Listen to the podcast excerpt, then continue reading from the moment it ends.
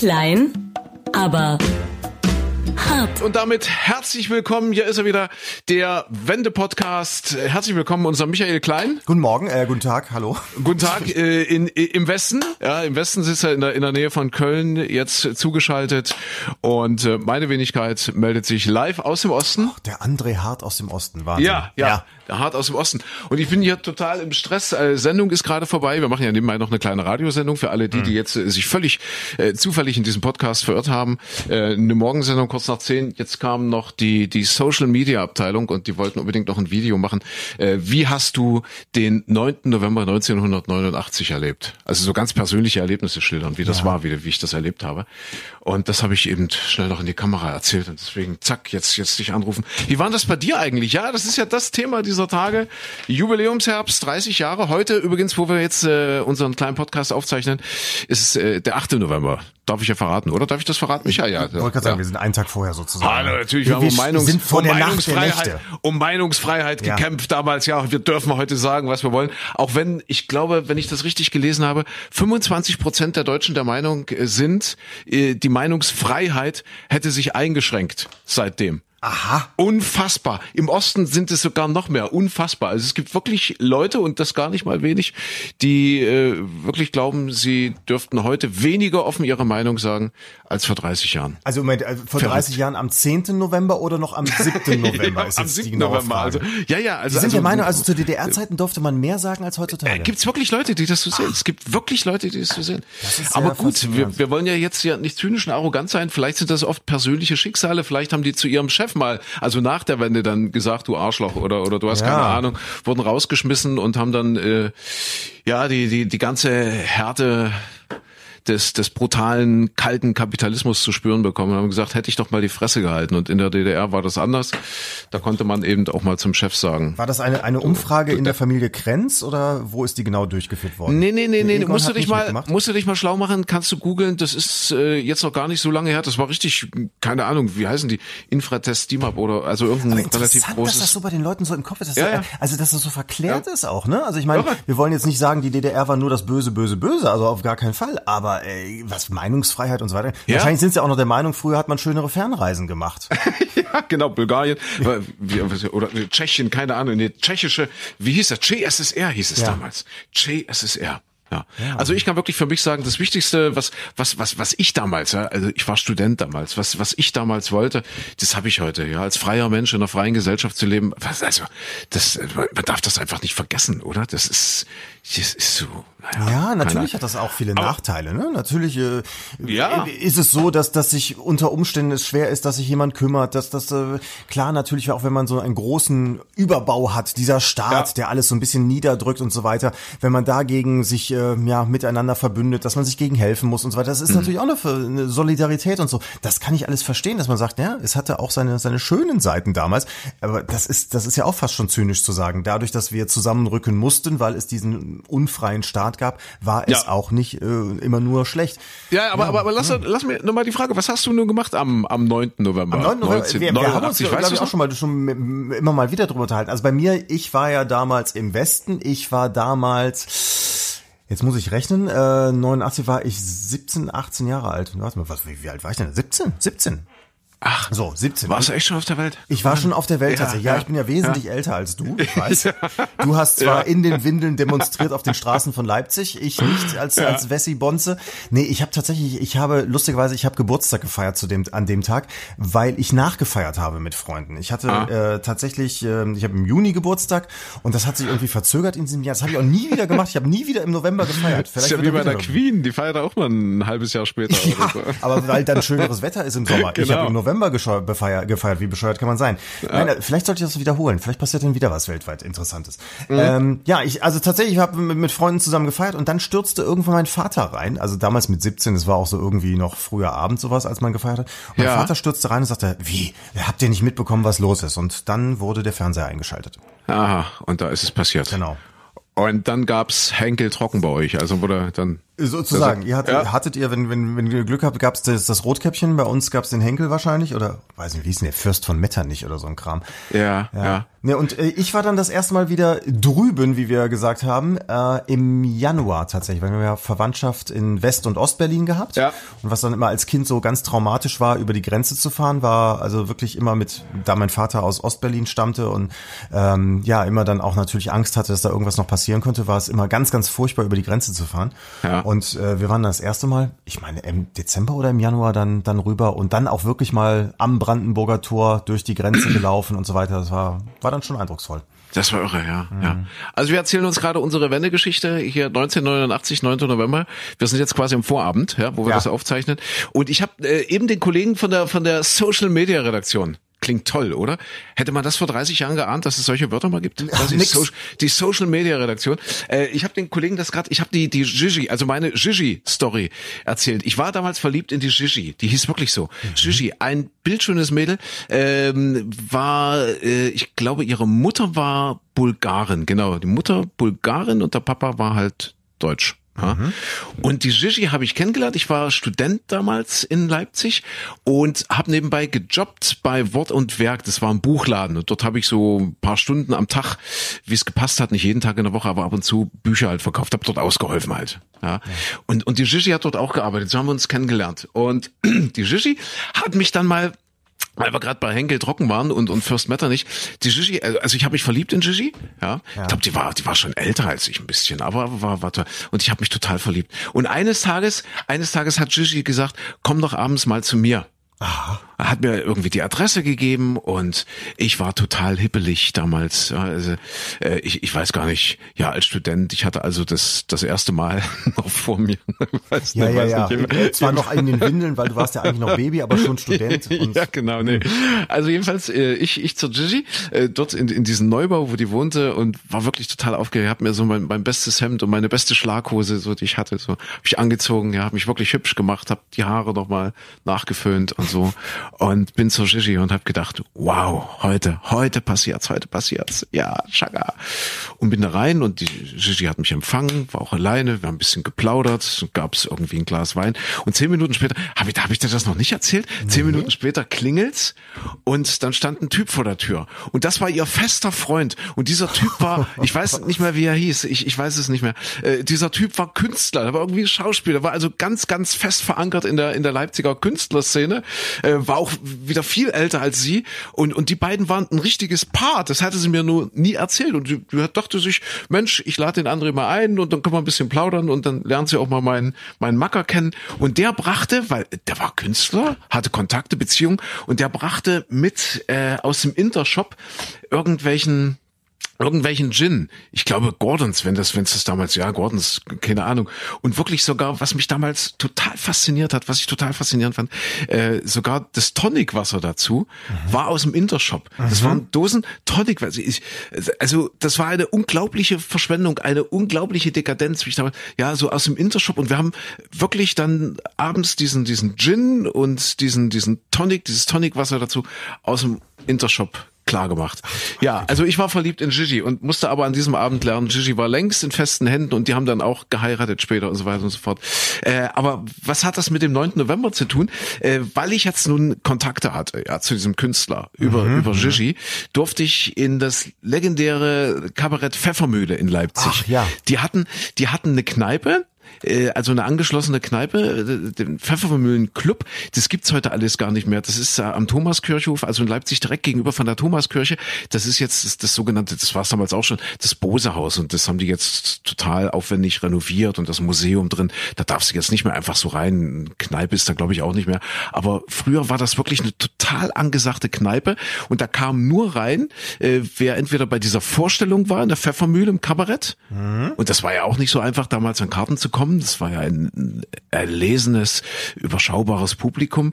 Und in die Kneipe kamst du entweder, wenn du eben diese Karte hattest, dann kamst du in die Kneipe, oder wenn du jemanden kanntest. Mhm. Und das war so ein bisschen die Leipziger Künstlerszene. Und da hast du wirklich geklingelt vor, da war, war großes Tor das gibt's heute noch, dann klingelst du vorne und dann kam wirklich jemand vom Tresen, guckte, ob er dein Gesicht kennt, machte also wirklich Gesichtskontrolle und hat dich dann reingelassen oder eben vor der Tür stehen lassen. Und so bin ich in die, in die Leipziger Pfeffermühle gekommen, am 9. November 89. Ach, ja, nee. Ich war da, ich war da Kumpel von diesem, von diesem Künstlertypen da, die kannten mich inzwischen ja dort auch schon in der Pfeffermühle. Deswegen durfte ich in diesen Pfeffermühlen-Club, die, die, die geilste Kneipe damals in ganz Leipzig und äh, viel besser noch als die Moritz-Pastei weil er dort auch ganz spannende Leute getroffen hast. Ja, und dort, ja, wie bei dir, irgendwann am Frühabend um sechs, um sieben, halb acht, keine Ahnung, sickerte das durch, dass sich da irgendwas tut an der Grenze und dann lief's ja irgendwann auch schon in den Nachrichten. Ja, und da haben wir da riesig, riesig gefeiert, riesig gefeiert in der Pfeffermühle am 9. November 89. Weiß ich noch wie heute. Ja, das erlesene Publikum. Und weil du gesagt hast, das erste Mal, als, als du dann hüben warst, äh, als ich das erste Mal drüben war, ich war ja damals noch wirklich gestört. Ich habe Literatur studiert in Leipzig, war wirklich gestört. Und äh, ich krieg das Datum jetzt gar nicht mehr zusammen. Also Mauerfall war am 9. November und ich glaube am 21. oder 23. November, irgendwann so in dieser Zeitraum, hat sich Heinrich von Kleist, also 200 Jahre vorher, am Wannsee in Westberlin erschossen. Heinrich das ist doch mal ein schöner Anlass. ja, ja, und, und wirklich, das war für mich der Anlass zu sagen, äh, am Todestag musst du dort mal zu dieser Stelle fahren. Ich habe mich damals halt mit den Romantikern ein bisschen beschäftigt, ja. jetzt auch, auch studienmäßig. Hab gesagt, das ist für mich Anlass, mich in Zug zu setzen und endlich mal von äh, Leipzig äh, nach, nach Berlin, nach Westberlin zu fahren. Und das war mein erstes Mal dann Ende November. Ich bin dann wirklich auch irgendwie, weiß gar nicht, mit dem Bus oder, oder wie ich dann zum Wannsee gekommen bin und habe mir die Stelle, da steht irgendwie eine kleine Stele, kleines Denkmal, habe mir echt die Stelle angeguckt, wo sich Heinrich von Kleist äh, mit mit einer mit einer Freundin dort eine Kugel in den Kopf gejagt hat. Das war mein Anlass, mein das erster erste, Anlass. Das, erste das war mein erstes, was du angeguckt hast, ja? Ja, Toll. das erste im Westen. Und dann war ich Kaffee trinken auf dem Kudamm für für unfassbare, ich weiß gar nicht 3,50, 3 D-Mark 50 oder so. Im Café Käse oder wo? Äh, ich weiß es nicht. Ich weiß, dass ich, dass ich draußen sah, saß, eine Zigarette geraucht habe und für 3 D-Mark 50 Kaffee getrunken habe. Äh, das war also das erste, was ich mit den 100 Mark Begrüßungsgeld gemacht habe. Kaffee trinken auf dem Kudamm. Ich glaube, das war sogar noch teurer. Ich glaube, das, das war sogar 5 Mark oder so. Also es war eine, eine unfassbare Verschwendung, weil wir haben ja damals immer noch gerechnet mal 10. Das heißt 5 D-Mark waren irgendwie 50 DDR-Mark. Mark und mit 50 oh DDR-Mark ja. bin ich fast über einen Monat gekommen. Also irre, Wahnsinn. Ja, so war das mein, mein erstes Mal vor 30 Jahren. Gott. Oh Gott, lange her. Aber was für zu Herrn Kleis Todesstelle zu gehen. Ja, komisch. Ich, ich weiß auch nicht. Ich, weiß, ja, ich war damals so drauf. Hat das, sich der Westen für dich später noch lebendiger dargestellt? Oder ja, durchaus. So durch, durchaus, ja. durchaus. Es war ein extrem grauer Tag, weiß ich noch, mein erstes Mal in Westberlin. Es war echt grau. Also es hat irgendwie zu diesem, zu diesem Todestag von Gleis hat's gepasst.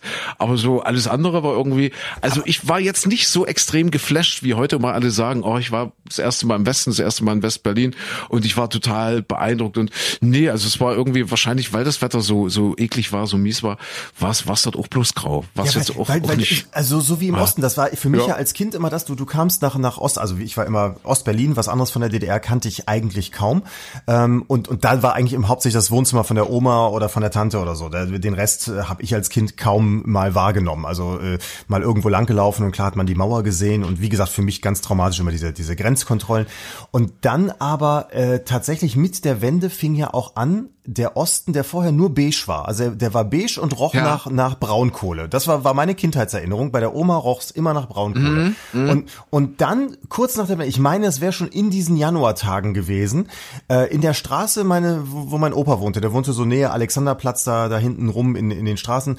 Und da plötzlich kamen dann die ersten Leuchtreklamen. Ich meine, das erste, was bei ihm in der Straße aufmachte, war ein Beate Use Shop. Ungelogen, ja. wirklich.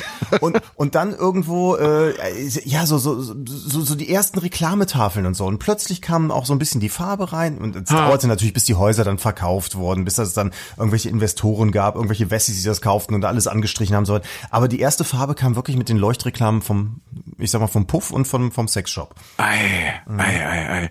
Merkst du, merkst du was? Die alten Männer unterhalten sich über ja. die alten Zeiten hier. Ja, das, ja, das ist unser, unser, aber das ist auch der Auftrag, finde ich, so ein bisschen für, ich habe in letzter Zeit öfter nochmal jüngere Menschen kennengelernt, die also entweder zur Wendezeit noch nicht geboren waren oder, äh, ja, ich sag mal, im noch nicht denkfähigen Alter waren. Und für die ist das ja Also A, alles ganz, ganz normal heutzutage? Oder wir kennen das immer nur so, ja, da war früher mal irgendwas. Ja, aber ja, man, ja, man, man irre. sieht's ja auch kaum noch, ne? Also wenn du, wenn du durch Berlin zum Beispiel gehst jetzt, weil diese Stadt ja nun wirklich geteilt war und du, du weißt ja heute schon gar nicht mehr, wo war denn früher der, der Grenzverlauf? Was ja schön ist, dass du, dass du einfach durch die Stadt gehst und, und es zusammen, da dann doch irgendwo zusammengewachsen ist. Ja, siehst du. Und und ich war äh, also nochmal herzlich willkommen hier beim Retro Podcast heute, ja. Alte Männer unterhalten sich über alte Zeiten. Alte Männer reden vom Kalten Krieg. Ich habe ich hab dir ja noch gar nicht erzählt, wo ich vorher war. Also bevor ich in die Pfeffermühle zum Feiern gegangen bin, ja, hier Künstlerclub und so weiter, war ich bei einer Buchlesung. Bei einer Buchlesung im, oh Gott, ich glaube, es war das Theater der jungen Welt oder oder neue Szene. Ich, ich weiß gar nicht, ich glaube doch, das hieß damals, glaube ich, schon sogar neue Szene oder junge Szene, ich weiß gar nicht. Volker Braun, wird dir als Wessi nichts sagen, war damals ein ziemlich wichtiger, ein ziemlich bedeutender Dramatiker und, und, und Lyriker der DDR. Ja, auch durchaus kritisch. Und der hatte, der hatte dort eine Buchlesung. Das, das war vorher. Das habe ich vorher erlebt, bevor ich dann ein Bier trinken gehen wollte. Einfach. Und Volker, pass auf, jetzt kommt's, jetzt kommt's. Ja, es hängt alles mit allem zusammen. Volker Braun äh, kennt man, also wer sich damit so ein bisschen beschäftigt hat, kennt man, der hat äh, unter anderem einen, ziemlich bekannten äh, Gedichtband rausgebracht, der da heißt Training des aufrechten Gangs. Und schon Jetzt kommt's. Training, Training des aufrechten Gangs. Und schon, also es war ja für DDR-Bürger damals ganz wichtig, ja, den aufrechten Gang nicht zu verlieren oder, Ja. oder überhaupt erstmal wieder neu zu lernen. Und jetzt kommt's, alles hängt mit allem zusammen. Der aufrechte Gang. Wo kommt er her? Wo ist er zum ersten Mal aufgetaucht? Im Bayern. ja, was ist, Das was, ist die Meldung, die uns in dieser Woche wirklich fasziniert hat, erschüttert hat auch, ja. Die Bayern haben quasi den aufrechten Gang vor elf Millionen, nee, vor zwölf Millionen Jahren schon erfunden. Ja, unfassbar. Und, und wir haben ja immer gedacht, also so wurde es uns ja allen, was heißt beigebracht, also so war es halt ewig in der Stand der Wissenschaft, dass eigentlich die Menschheitsgeschichte, also sprich der aufrechte Gang, daran macht man es ja irgendwie fest, dass das in Afrika passiert ist. Und Ja. welche Konsequenzen hat das jetzt? Ich, ich habe so ein bisschen Angst, dass jetzt plötzlich wieder dieses, dieses Schulterklopfen einsetzt und der Motto, ah, seht ihr, guck mal hier, die Intelligenz kommt doch hier aus Mitteleuropa. Ja, ja, ne? natürlich. Der aufrechte Gang wurde in Ja. Bayern erfunden und nicht, nicht, nicht in diesem, in diesem, diesem, diesem Afrika, ja, bei, Ja. bei den, bei den, bei den Negern dort. So, nein, es waren Europäer, Bayern. Ja, äh, sind Bayern Europäer? Das ist eine große Frage. ich weiß nicht, Weil keine die sind ja immer so ein bisschen auf dem eigenen Planeten und möchten ja schon die Extrawurst haben. Äh, Deswegen fühlt sich der Bayer als Europäer und fühlt er sich mit der Menschheit insgesamt verbunden oder hat er eine Sonderstellung? Man weiß es nicht. Vielleicht ist es auch so ein Mischwesen, das, also ein Mischvieh. Habt Ja. ihr dieses schöne Wort gelesen? Mischvieh. Also das, was da gefunden wurde, was die ausgebuddelt haben, 11,6 Millionen Jahre alt. Ein, ein Mischvieh aus, aus Mensch und Affe. Ja, aber weißt du, das wäre Ja. damals das Problem gewesen. Wäre damals schon die CSU an der Regierung gewesen. Ich stelle mir so einen Edmund Stoiber-Affen vor. Also so wirklich der Oberaffe von allen ist Edmund Stoiber und der sagt dann, wir haben ein Problem. Da gibt's, da, da gibt's ein Problem, denn in zehn Minuten ist da ein Affe Ja. aufrecht gegangen. Ja. In zehn Minuten hat er sich nicht mehr am Boden befunden, sondern ist aufrecht gegangen. Das ist ein Problemaffe. So, hätten die diesen, diesen ersten Affen, der sich da aufrecht hingestellt hat, hätten die den abgeschossen? Als Problemaffen, Als möglicherweise. Problemaffen, ja. ja, ja, ja, ja, es kann schon sein. Das Weißt du, ist- so, so Planet der Affen mäßig, dass die sagen, nix da, hier aufrecht gehen, Ja. ist nicht. Ja. Haben die Bayern nicht generell ein Problem damit, so Mischvieh aus Mensch und Affe? Also eigentlich ist der Mensch, ich meine, wir sind doch äh, alle Gottes Schöpfung. Ja. Ja, wir sind doch alle eigentlich vollkommen, weil wir das Abbild Gottes sind. Gut, seit Darwin wissen wir, dass man doch eher auf die Affen schielen sollte, um, um, um sich selbst zu verstehen, aber weiß nicht. Das, das passt nicht zu äh, den Holzkreuzen, die man überall wieder aufgehängt hat. Ne? Also so ganz passt die Evolution immer noch nicht rein. Ach, die Evolution. Das ist, das ist interessant. Es war auch nicht alles gut an der Evolution, weil äh, der wurde wohl äh, gefunden, dieser, dieser Mensch, ja, oder Halbmensch mit, mit dem aufrechten Gang, und zwar in einem Harem. Also das heißt, es war ein Männchen und mehrere weibliche Ja? äh, Partnerinnen, Kinder waren auch da. Und dem muss es da relativ gut gegangen sein vor zwölf Millionen Jahren. Äh, Dem Männchen oder allen Dem, dem zusammen. Männchen, dem Männchen offensichtlich, ja. Da muss man, da kann man sagen, scheiß Evolution. Ja. Inzwischen hat sich die Monogamie durch, ja, ja. Äh, Ja, aber weißt du, was aus diesem aufrechten Gang geworden ist? Es, jetzt, es, es hängt alles mit allem zusammen, du hast es recht. Es wäre, es wäre auch niemals dazu gekommen, wenn nicht dieser Affe eines Tages aufgestanden wäre und aufrecht gegangen Ja. wäre, weil ansonsten würde auch so ein Marathon keinen Sinn machen. Und, und du als al- alter Marathonist, Marathoni, wie sagt man eigentlich? Mara, Mara, Marathoni, ich glaube, ja, Mahagoni, Mahagoni. Maragoni. Marconi, ja, genau. Marconi, ja. Ich, ja, äh, ich, ja. ich habe dir schon ganz kurz, ich habe diese Woche, ich war bei, bei einer, einer Buchlesung ähm, von Alexander Oetker, der ist Journalist, hat auch viel für NTV zum Beispiel gearbeitet. Und lebte- schreibt Krimis. Schreibt Krimis, genau. Ja. In, in Frankreich hat er äh, als Korrespondent lange Zeit gelebt und schreibt gerne Krimis aus Frankreich. Und da ich Hat er, dann, hat er was mit dem Pudding zu tun? der Oetker, Ja. das weiß ich gar nicht. Das hätte ich mal fragen sollen, ob der? Connections hat. Siehste, siehste? Oetker, Dr. Oetker. Ja, ich. eben, ne? Na, es ist egal. Also der schreibt Krimis. Dr. Frankreich. Oetker auch wieder, gab's damals auch nur im Intershop, aber da schließt sich auch wieder die Stimmt, Geschichte. stimmt. Ja, richtig. Also der schreibt Krimis und der schreibt äh, so so ganz nette äh, ja, Wohlfühlkrimis sozusagen. Gibt zwar dann Leichen zwischendurch, aber Mhm. eben so, so ganz viel Essen und Landschaften wird auch beschrieben. Und so und da habe ich jetzt gelernt, dass es in Frankreich einen Marathon gibt, den Médoc-Marathon, der drittgrößte Marathon Frankreichs.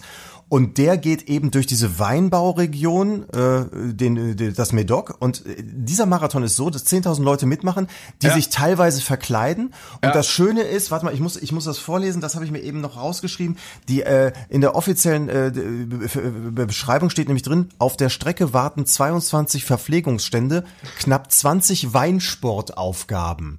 So ein Weinsportaufgabe heißt Verköstigung. Das heißt, die Renn cool. du, ich meine, du bist ja der Marathonläufer. Du, Ja. musst, du, du kriegst doch sonst immer nur eine Banane und Wasser oder sowas. Und die Franzosen haben's raus, die Ei. laufen da rum und dann so alle äh, paar Kilometer kannst du stehen bleiben und, Ja. und, und kannst erstmal einen Wein trinken für diesen Ist ja Marathon. cool, ist ja cool. Warum hast, du, so, warum was, hast du mir sowas nicht erzählt? was, was kriegt der? Dann hätte ich dich motiviert. Was kriegt der Sieger? Der Sieger, das ist sehr schön, der Sieger bekommt äh, sein Körpergewicht im Grand Cru aufgewogen. Also das ist ja dann schon Grand Cru ist ja der teure Wein, also das Ja, ist schon ordentlich. Und jeder Teilnehmer, so und da sind wir beide jetzt wieder mit dabei, jeder Teilnehmer bekommt ähm, ein T-Shirt, Kristallweingläser und eine Flasche Medoc. Und da gibt's nur ein Problem, weil nämlich je früher du reinkommst, umso be besser kannst du den besseren Wein aussuchen. Ei, also wenn okay. du als langsamer Läufer erst so zum Schluss kommst, dann ist Ja. äh, nur noch der nicht ganz so schöne Wein da. Das ist ja spannend. Das machen wir. Aber es gibt Vergleichbares auch in Deutschland. Micha, warte, wie, wie heißt denn dieser, dieser Nacktarsch? Wie heißt denn Der dieser Kröver Wein? Nacktlau- Wie, wie äh, heißt der Kröver? Nacktarsch, Kröver. Kröver Nackt, Nacktarsch, oder? So heißt der Wein. So Heißt, heißt der der Wein, der heißt Nacktarsch, ja. heißt der Nacktarsch? Kröver. Kröver Nacktarsch. Ja.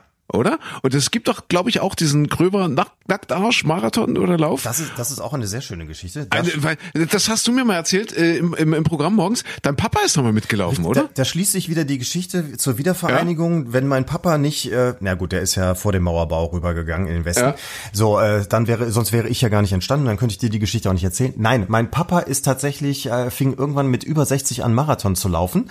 Ähm, und äh, er hat dann irgendwann haben mir meine Eltern erzählt, ja, wir, wir fahren mit dem Lauftreff irgendwo da hinten Richtung Mosel und so weiter, sind dann Wochenende unterwegs. Ich war zu den Zeit an dem Wochenende bei Freunden in Trier, völlig unabhängig davon, wusste auch gar nicht genau, wo meine Eltern sind. Und dann sagten die, ach, hier gibt's eine ganz tolle Veranstaltung in den Weinbergen, in diesem kleinen Örtchen da, da kann man mal gucken gehen, das ist ganz lustig, da laufen die teilweise mit nacktem Popo durch die Gegend, weil es ist der Kröver Nacktlauf, also vom Nacktarsch. Ja. So, und dann sind wir da hingefahren und dann irgendwann auf der Fahrt sage ich, ach, ist hier so ein Marathon oder so ein Lauf? Meine Eltern sind hier auch irgendwo. Und dann irgendwann stehen wir da am Straßenrand, das ist so ein kleines, gemütliches Dörfchen, Örtchen und da laufen, es ist, es ist brechend voll. Es stehen ganz viele Menschen am Rand und eben viele laufen da durch und ein paar jüngere Menschen laufen auch gerne mal mit nacktem Popo. Und dann irgendwann sehe ich meinen Papa. Erstmal natürlich nur von vorne. Woran, ach, ich wollte gerade fragen, woran du ihn erkannt hast. Also nicht, nicht am nackten Popo, sondern ich habe ihn von Ja. vorne erstmal gesehen. So und äh, ich war dann, irgendwie, ums vorwechseln, ich war auch froh, als er vorbeigelaufen war, dass man von hinten also nichts Blankes gesehen hatte. Er, Ja. war, er war ordentlich angezogen, hat mir keine Schande gemacht. So und, und was machst du dann, wenn du deinen Papa siehst? Was rufst du dann? Um auf dich aufmerksam zu machen? Du rufst Papa und 100 Leute drehen sich um. Ja, du rufst ja nicht Ralf Klein. Nee. Ist ja albern oder so. Oder Guten Tag, Herr Klein. Oder nein, du rufst natürlich Papa! Völlig so überrascht in fistelnder Stimme, weil du völlig überrascht bist. Ja, und besoffen warst du wahrscheinlich auch schon. Oh, nee, das ging noch. Das, Ah, das ging noch, Das okay. äh, hatte, hatte Grenzen. So, Okay. und äh, wie du schon sagst, äh, in der Sekunde, wenn du es gerufen hast, denkst du, wie blöd. Wie viele Menschen, die da laufen, sind vielleicht Vater und drehen sich jetzt um. ja. Es ja. dreht sich einer um. Und das war der Papa. Es war mein Papa. Siehste, Das, siehste. das ist, ich habe da auch wieder Evolutionstheorie zurück. Wir haben bei uns in der Familie die Theorie, dass das ist wie bei den Vögeln, wenn da das kleine Vögelchen den Schnabel aufreißt, Ja. dann muss sich das Elterntier umdrehen und füttern und in dem Fall er hat wirklich mitten in dieser Menschen, er hat auch nicht damit gerechnet, dass, dass ich da bin. Das war ja überhaupt nicht miteinander besprochen. Ja, ja, Aber er ja. dreht sich um und sagt, wo, Papa, Papa. wo ist mein Nachwuchs? Ich muss mich Papa, kümmern. Papa. Konrad Lorenz hätte in dieser Woche Geburtstag gehabt. Das auch noch? Äh, Ich glaube 116. wenn ich mich jetzt nicht ganz. Kannst du mal gucken, bitte? Guck mal bitte. Lorenz. Konrad, gib mal. Das war ja der, nee, weil du sagst, äh, ja, Ja. Ähm, die, die Prägung, ja, also das war ja der mit den Gänsen. Gänse oder Enten? Gänse, Gänse, Gänse Gänse, glaube ich. Ja, Gänse sind ihm hinterhergelaufen. Und die haben das ja wirklich probiert, äh, um das äh, schnell zusammenzufassen. Also da, da ist ein kleines Gänseküken geschlüpft. Dann hat er das quasi auf sich geprägt. Also er hat es in die Hand genommen, so ein bisschen rumgetapst. Das ist dem hinterhergelaufen und hat es dann anschließend aber wieder zur Mutter gesetzt. Und dieses ganze Küken hat dann aber jetzt nicht irgendwie evolutionsbiologisch äh, sich gesagt, intuitiv, okay, das ist jetzt meine Mutter, hier bleibe ich, das ist jetzt hier mein, mein, mein Habitat, sondern äh, das Küken ist wirklich raus aus dem Nest und ist dem Konrad Lorenz wieder hinterher getapst. Also das, worauf, worauf so ein Gänseküken, und das hat wohl immer wieder so funktioniert, also worauf so ein Gänseküken als erstes geprägt wird, das ist dann tatsächlich so seine Anlaufstelle fürs ganze Leben. Konrad Lorenz, Verhaltensforscher. Äh, kannst du mal gucken, wann hätte er Geburtstag? Äh, am gehabt? 7. November 1903. 7. November 1903. November. Okay, alles klar. Also wäre er jetzt Ach, er hat übrigens den Mauerfall nicht 116. mehr erlebt. Also er war ja äh, wie Österreicher in Wiener gebo in Wien Ja. geboren, dann äh, in Deutschland, aber eben im Nationalsozialismus hat er ja auch äh, gearbeitet. woll- wollte ich sagen, durchaus nicht unumstritten, oder? Genau. Ja, und er ja. ist aber am 27. Februar 1989 gestorben in Wien. Ah, wie doof, siehst du? Das hat er also nicht mehr Für ihn, das hat er nicht mehr erlebt. Wie sind wir drauf gekommen? Ach so, weil du so auf deinen Papa geprägt Ja, warst. genau. Ich, Papa! ich, bin, ich Ja. watschel meinem Papa hinterher. Den, den watschelnden Gang des Kükens, Ja. den habe ich da auch wieder geerbt. Aber weil du Marathon sagst, wie, wie locker wir Deutschen da eigentlich sind. Ich, ich habe ja meinen ersten richtigen Marathon in New York gemacht, der war übrigens auch, ah, wie sich die Kreise so schließen. Ja. Da war ja auch in dieser Woche der New York Marathon, immer am ersten Sonntag im November übrigens, New York Marathon. Und da, da bin ich ja meinen ersten richtigen Marathon gelaufen und da geht das schon ziemlich bierernst los. Ich meine, gut, die hatten, die hatten ja Probleme mit Terrorismus, 9-11 und so weiter. Seitdem ist das ja alles verschärft, wenn da 50.000 Leute äh, einen Marathon laufen und eine Million Leute an der Strecke sind. Äh, das Problem beim Marathonlaufen ist, also wie, wie, äh, wie soll ich sagen, wie, wie verstockt die dort sind. Ja, obwohl die Stimmung nicht, nicht schlecht ist, nicht wirklich, aber ähm, wenn da Leute, 50.000 Leute rennen, müssen die auch sehr, sehr viel trinken. Das heißt, die müssen auch relativ oft pullern. Wenn du so einen Marathon rennst und viel trinkst, musst du oft pullern. Ja. So, das ist wirklich ein Problem. Und da haben die natürlich so so so Dixie-Häuschen aufgebaut dort überall, aber aber eben auch nicht wirklich alle Meter, sondern sondern halt in größeren Abständen.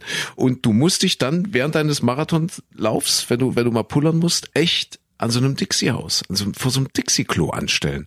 Und verlierst natürlich, das ist ja das Dramatischste, was dir als Läufer passieren kann, du verlierst ja Zeit. Ja, wenn du ja. fünf Minuten, zehn Minuten vor so einem blöden Dixie-Klo stehst, das ist ja alles Zeit, die weg ist. Ja?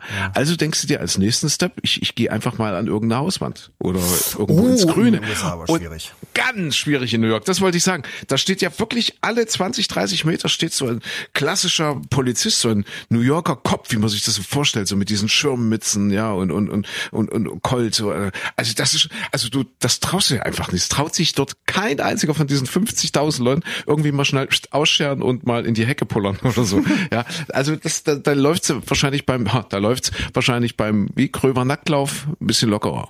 Da ist auch dunkel. Also, wahrscheinlich kannst du auch schnell in den Wald. Ich habe, ich hab, Wie? Ach, ach, das machen die abends. Das ist abends. Das ist ja Ach, der das ist Nachtlauf. abends.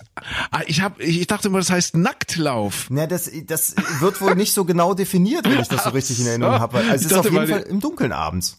Ah, okay, alles klar. Aber ich okay. habe auch Bilder gesehen hier von dieser Geschichte da aus Frankreich, wo dann die Läufer am Weinberg stehen und da reinpullern. Ah. Äh, Natürlich im Kostüm dann auch noch mit dazu, aber da sind Mhm. die Franzosen offenbar etwas lockerer und äh, das gibt vielleicht dem Medoc dann auch die ganz besondere Note.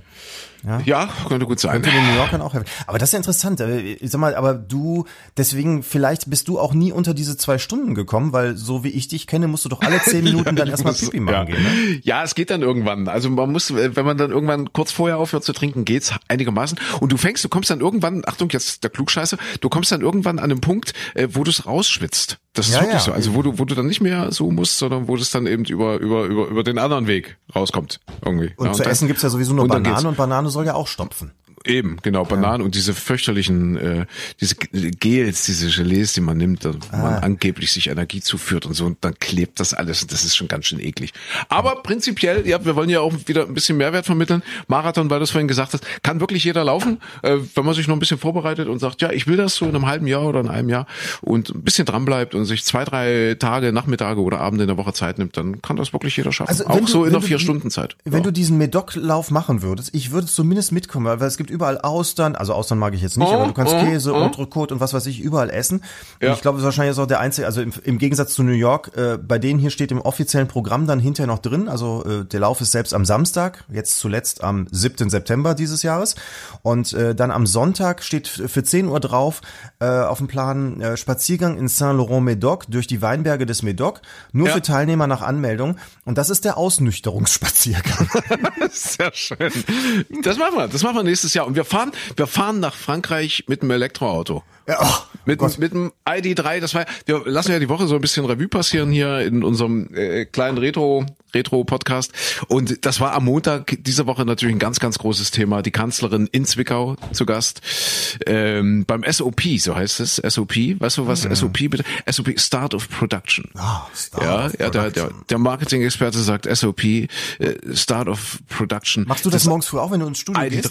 Dass du SOP, so Leute, Start jetzt ist hier Production. Start Production. Ja, ich weiß ja ganz viel. Ich, also erst war die Kanzlerin in Zwickau, dann ich. Ja, also ich war, ich war, ich durfte gestern in Zwickau sein. Da gab's äh, den Zwickauer Marketingpreis und äh, es ist wirklich viel in Ordnung, wenn ich kurz abschweifen darf, äh, weil du gerade bei Wein warst. Es ist wirklich viel in Ordnung. Wir machen viel richtig in diesem Land, weil dieser Marketingpreis in Zwickau ging an eine Brauerei, an, an die Kevin Brewery, die machen also so Craft Beer und äh, ja gewonnen hat eine Brauerei und ja, ich finde, das ist, das ist ein Indiz dafür, dass nicht alles verkehrt ist in diesem Land. Nee. Ja, wenn Marketing-Experten sagen, jawohl, die Brauerei hat's verdient, die sind auch gut, das sind tolle Jungs, die spielen eigentlich in der Band und äh, gewinnen diesen Marketingpreis äh, ganz toll. Aber, aber zurück auf, auf diesen ID, riesengroßer Bahnhof und, und zack, anschließend gab's noch den Autogipfel und äh, wurde vereinbart, höhere Kaufprämie für Elektroautos. Ich glaube jetzt 6.000 Euro, meine ich. Ja.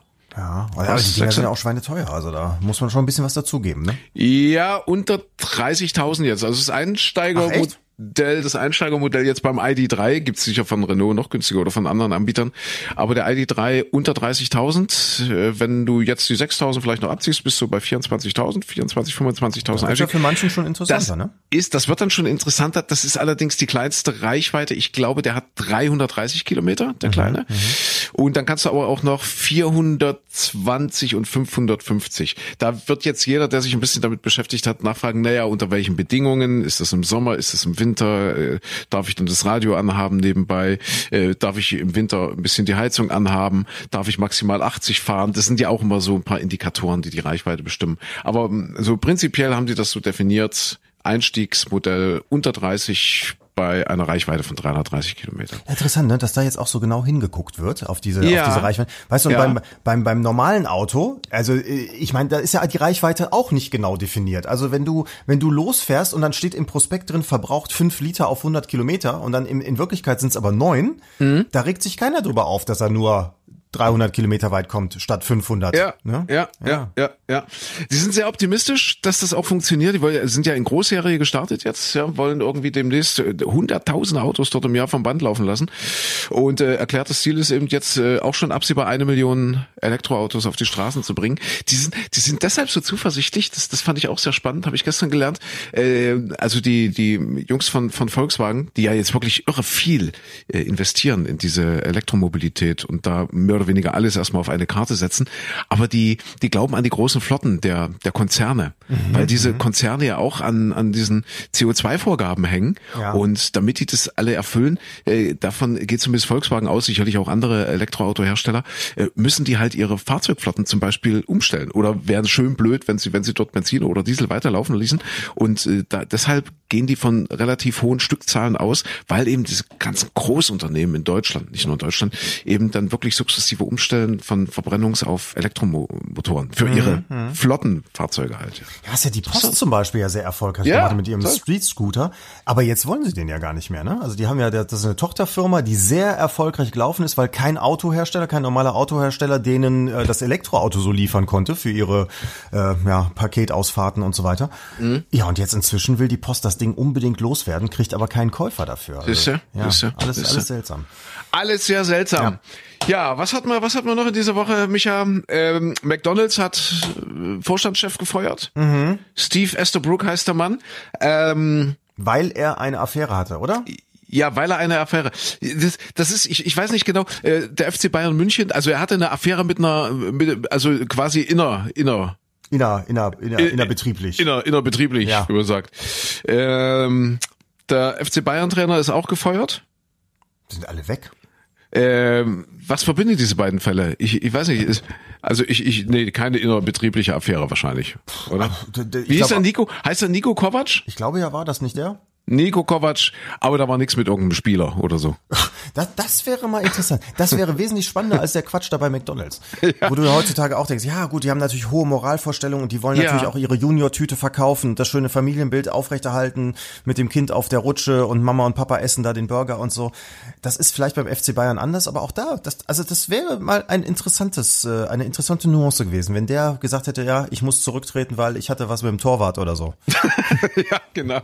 Wie, wer ist das? Manuel Neuer. Genau. Manuel ich, Neuer, ja. ich hatte was mit Manuel. Natürlich, warum denn nicht? Ja. Ja. Er steht doch- im Tor, im Tor, im Tor und ich dahinter. Sommer, Frühling oder Winter, hat schon Wenke Mürre gesungen. Ja. So sieht's aus. Ja, was, was, was haben wir denn noch in dieser Woche? Was hat dich bewegt, Micha? Was mich bewegt hat. ähm, Ja. äh, Ja, ich habe ich hab noch die Erkenntnis irgendwo gelesen, dass das Gehirn nachts äh, völlig gespült wird. Das fand ich auch sehr spannend. Jetzt, wenn wir beim aufrechten Gang schon sind, also das Gehirn wird nachts einer Gehirnwäsche unterzogen. wenn Das wenn sie man gut schlafen, wenn man gut schlafen kann. Wenn wenn man gut schläft, Wenn man- ja. wenn man gut schläft. Aber wohl schon Ja. relativ, äh, das war auch das Problem bei der Untersuchung wohl, weil um das festzustellen, musste man in die Röhre gelegt werden, also ins MRT. Ich weiß nicht, hast du schon mal ein MRT? Das ist Ja, ich hatte MRT, na klar, äh, hier für, für meine Schulter, ja, zweimal, ja. Das ja, ist ja, ja. dieses mit dem Bom, Bom, Bom, Bom, Bom. Das hämmert ja wie Das wild. hämmert, richtig, genau, So, und dann ja. legst du den Probanden da rein mit, mit allen möglichen Kabeln auch noch im Kopf und heißt, so, jetzt schlaf mal schön. Ha. Weil wir wollen gucken, was in deinem Gehirn los ist. Und das haben sie aber tatsächlich geschafft, äh, bei, bei einigen Leuten. Und dann festgestellt, dass das Blut in der Nacht aus dem, also im Schlaf, aus dem Gehirn entweicht. Aha. Und dann fließt da die Gehirnflüssigkeit, also Liquor durch und das, das wohl in Wellen und spült das gesamte Gehirn durch.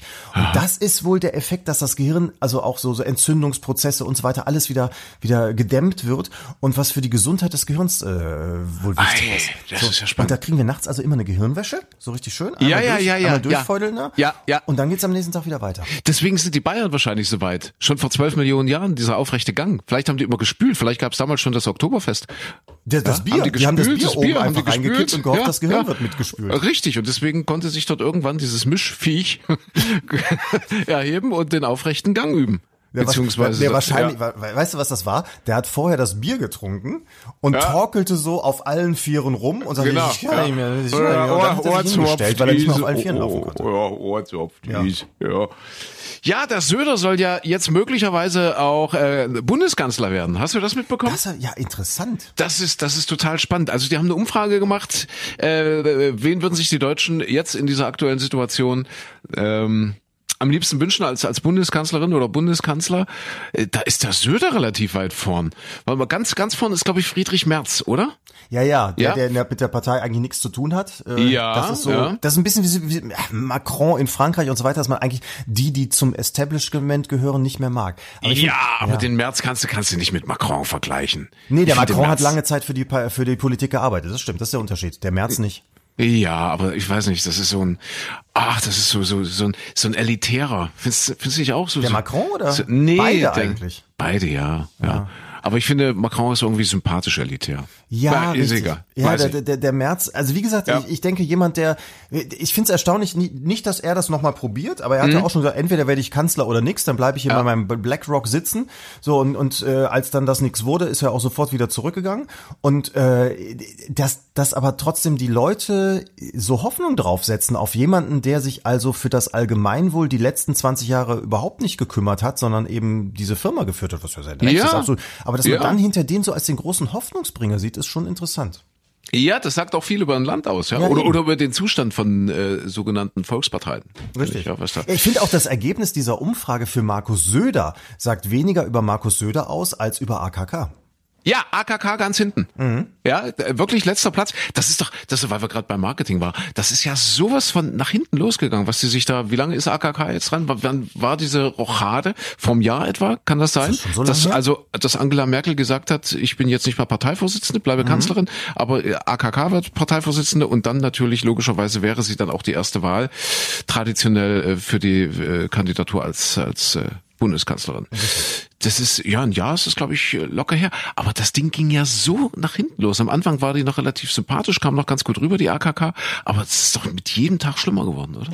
Und inzwischen ist so ein Vakuum entstanden. Inzwischen äh, erodiert ja auch Angela Merkel. Alles erodiert. Also es ist schon dieser, dieser grottenschlechte Zustand, von dem Friedrich Merz spricht, der ist schon da irgendwie gefühlt, oder? auch wenn es diesem Land jetzt nicht grottenschlecht geht, um Gottes Willen. Aber der Zustand der Regierung ist schon beängstigend. Ja, es ist, ist in der CDU setzt die SPDisierung ein, finde ich. Also wenn du bei der SPD überlegst, wer könnte denn da theoretisch so als Kanzlerkandidat äh, aufgestellt werden oder als Parteivorsitzender, da, selbst da fällt einem ja schon niemand mehr ein, außer Olaf Ja. Scholz. So und Ja. Olaf Scholz ist ja nun auch nicht das blühende Charisma. Und und wenn du das bei der CDU überlegst, geht's einem ja ganz genauso. Und äh, deswegen mit dem Söder, das, das das glaube ich auch das erste Mal, dass so ein Bayer von der CSU beliebter ist äh, in ganz Deutschland, äh, dass man sich also vorstellen kann, dass der Ah. tatsächlich Kanzlerkandidat ist. Ja, warte, warte, warte, warte, Strauß wollte auch mal Kanzler werden, oder? Nee, warte, der Stoiber wollte auch mal Kanzler werden. Der wollte auch, Strauß stimmt. wollte, wollte, nee, oder Strauß hatte, ach, das ist ja, oh Gott, das ist ja jetzt noch länger her als, äh, als Udo. Udo heißt er übrigens. Der, der Aufrechte. Der Aufrechte, 12 Millionen Jahre, Udo, weil die den am Geburtstag von Udo Lindenberg gefunden haben. Deswegen heißt, heißt, haben sie ihn Udo genannt. Nee, aber wie lange ist denn Strauß her? 50 Jahre. War, war das auch mal ein Kanzlerkandidat? Ich weiß es nicht genau. Bin mir nicht, wurde, oder wurde der nicht dann rausgetreten von Kohl? Oder hat der Das Kohl kann ihn sein, mal ja, antreten lassen, weil er ja. genau wusste, das Ja. wird nichts in dieser, bei dieser Wahl? Und Das dann kann sein. anschließend Ja. ist er selbst, ich, ich keine Ahnung. Aber der Stoiber war es definitiv. Der ist ja damals noch gegen den Schröder angetreten, oder? Richtig, genau. Der- Richtig. der war richtig. Kanzlerkandidat, ja. Richtig, richtig, genau. Ja. Äh, wie sind wir drauf gekommen? Ach, aufrechter Gang. Ja. Ja, ähm, Und der. Söder als Gipfel der Evolution. Mhm. es ist verrückt. Ah, Bayer wieder. Siehst du? Ja, ah, Bayer. ja. Obwohl ganz vorne im Friedrich Merz steht. Ganz hinten AKK. Das wird wohl nichts mehr. Ja, Also es sieht nicht so aus. Es ist vor allem, ich finde ja sehr lustig, wenn du dann den den den Ju, wie heißt der junge Union-Vorsitzender äh, dann zuhörst oder auch dieser Parteitag, wie heißt das? Das heißt ja nicht Parteitag, sondern dieses Treffen der jungen Union und wie sie dann jubeln, wenn Friedrich Merz die Bühne betritt und wenn dann Annegret Kramp-Karrenbauer kommt, wie die auch dann so ja, äh, wo, wo du schon sagtest, früher war es ganz klar, die Parteivorsitzende ist auch die Kanzlerkandidatin. Ganz logisch. Und jetzt fängt so an, gerade die junge Union, ja, man müsste doch da mal gucken und wie sie sie so demontieren, so, so, so ganz klammheimlich, einfach mal gucken, ach, da könnte noch was anderes kommen. Siehst du? Ja. Gab's äh, vor 30 Jahren noch nicht in der DDR. Was denn? Ja, hatte alles seine Karrenbauer. Ordnung. Nee, der hat alles in Ordnung gehabt, zack, war der nächste da und dann war gut. Genau. Micha, hast du noch irgend, irgendwas, äh, irgendwas Fröhliches, irgendwas, das wir hier nicht so, jetzt haben wir uns so runtergezogen. Im, äh, ach, Hast du runtergezogen? War nö, nö, ach, nö, nö. Also, findest du das Ja, Schicksal der Annegret ja. Kamp-Karrenbauer jetzt so belastend für dich? Nee. Okay, Micha, pass auf, äh, lass uns mal zum Ende kommen. Wir wollen ja heute noch ein paar Mauern einreißen und noch ein bisschen feiern. Die Mauern in Ja. den Köpfen. Ja, die Mauer in den Köpfen. Ich habe dich heute früh gesagt, ob du weißt, was eine Schmieche ist. Ja, 30 Jahre nach dem Mauerfall, Micha Klein, geboren in Leverkusen, ich geboren in Kuhköthen, aufgewachsen, äh, beziehungsweise dann äh, groß geworden in Sachsen, in Leipzig und äh, hab den Mischa gefragt, was eine Schmieche. Hast du es dir gemerkt? Das war der Zollstock, ne? Der Zollstock, richtig, der Zollstock. Aber du hast es, du hättest es nicht gewusst. Ich hätte es nicht gewusst. Die Schmieche, Aber die du Schmieche. könntest mir jetzt mal erklären, warum beim Zollstock übrigens die Angaben immer so drauf sind, dass wenn du ihn an der Wand, an die Wand hältst, dass du immer äh, dass das auf der dicken Seite draufstehen hast, die Zahlen. Also sprich, du kannst ihn gar nicht so flach an die Wand legen, sondern die Zahlen laufen immer so, dass du den, den dicken Knubbel an, an die Wand legst. Also du weißt jetzt nicht, was ich meine, aber guckst das dir mal haben an. sich, das haben sich wahrscheinlich die Bayern vor 12 Milliarden, äh, Millionen Jahren schon überlegt. ja, und das war immer Oder? gut so und das wird nicht mehr geändert. Aufrechter Gang. Nee, sag mal, warum ist das so? Weißt Weiß du? ich nicht. Also ah, du weißt es auch nicht. Ich, hab, ich fand das immer seltsam, aber es funktioniert, glaube ich, andersrum auch gar nicht. Aber ich hab, stand immer vor der Wand, dachte, äh, warum hebt der so von der Wand ab? Warum habe ich den dicken Knubbel dahin? Aber andersrum macht es, glaube ich, auch keinen Sinn. Also die Evolution hatte auch da recht. Ja, ja, ja, ja. Und wie gesagt, es ist äh, meiner Meinung nach sehr besorgniserregend. 30 Jahre nach dem Mauerfall weiß jemand aus Leverkusen nicht, was eine Schmieche ist. Ja, du wusstest auch nicht, was eine Klabache ist, oder? Das stimmt allerdings, ja. Also ja, wir, wir müssen ja. sprachlich Ja, noch sehr ja. aneinander arbeiten. Ja, das heißt, wir reißen jetzt Mauern ein. Ja. Also Trinken- das passt zur Klabache. Klabache ist ein altes, runtergekommenes Haus. Siehste, Ja. siehste. Dazu gibt's einen Kröver Nacktarsch. Auch sehr schön. ja.